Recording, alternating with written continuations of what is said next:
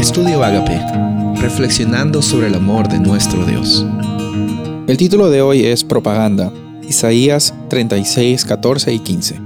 El rey dice así, No os engañe Ezequías, porque no os podrá librar, ni os haga Ezequías confiar en Jehová diciendo, Ciertamente Jehová nos librará, no será entregada esta ciudad en manos del rey de Asiria.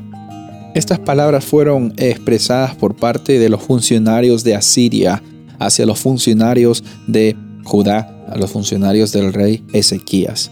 Y el propósito de esta gente era eh, incitar miedo, incitar miedo y quitarles las esperanzas de que ellos podrían llegar a tener libertad, ellos iban a poder llegar a tener eh, tranquilidad en medio de este asedio.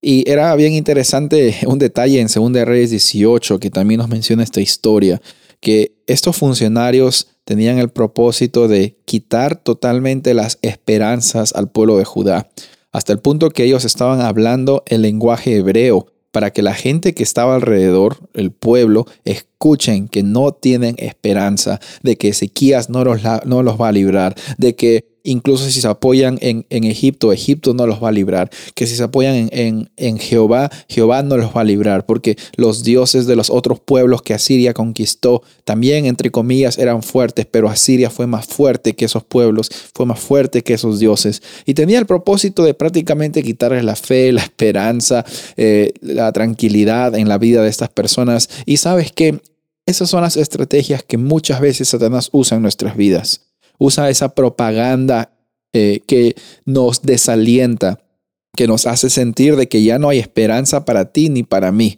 de que ya porque nos equivocamos, que ya porque vienen los problemas, que ya porque vienen las consecuencias, ya no hay oportunidad para ti para seguir adelante. Y déjame decirte en esta ocasión de que esa es una total mentira. Y lo interesante es que estos funcionarios eh, de Asiria mezclaban la verdad con la mentira. Decían, Ezequías no les va a librar porque lo que hizo Ezequías fue quitar esos lugares para que ustedes adoren a Dios, para que solamente adoren en Jerusalén. Pero bien, si bien es cierto, eh, eso fue lo que Ezequías hizo. Lo hizo porque en los lugares altos eran lugares donde la gente daba una adoración que era una adoración que solo involucraba el yo, involucraba eh, las acciones, involucraba un legalismo. Y cuando vemos de que Dios había instituido el sistema del santuario, el sistema de los sacrificios, para mostrar cómo es que nunca se trató de lo que nosotros hacemos, sino de lo que Jesús iba a hacer por nosotros al morir en la cruz.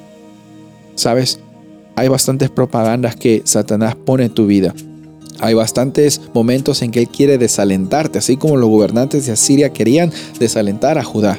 Pero déjame decirte hoy de que no hay propaganda grande que nos deba desanimar cuando sabemos que tenemos al Dios Jehová de nuestro lado. Confía en Él, Él siempre va a proveer, incluso en esos momentos difíciles. Soy el pastor Rubén Casabona y deseo que tengas un día bendecido.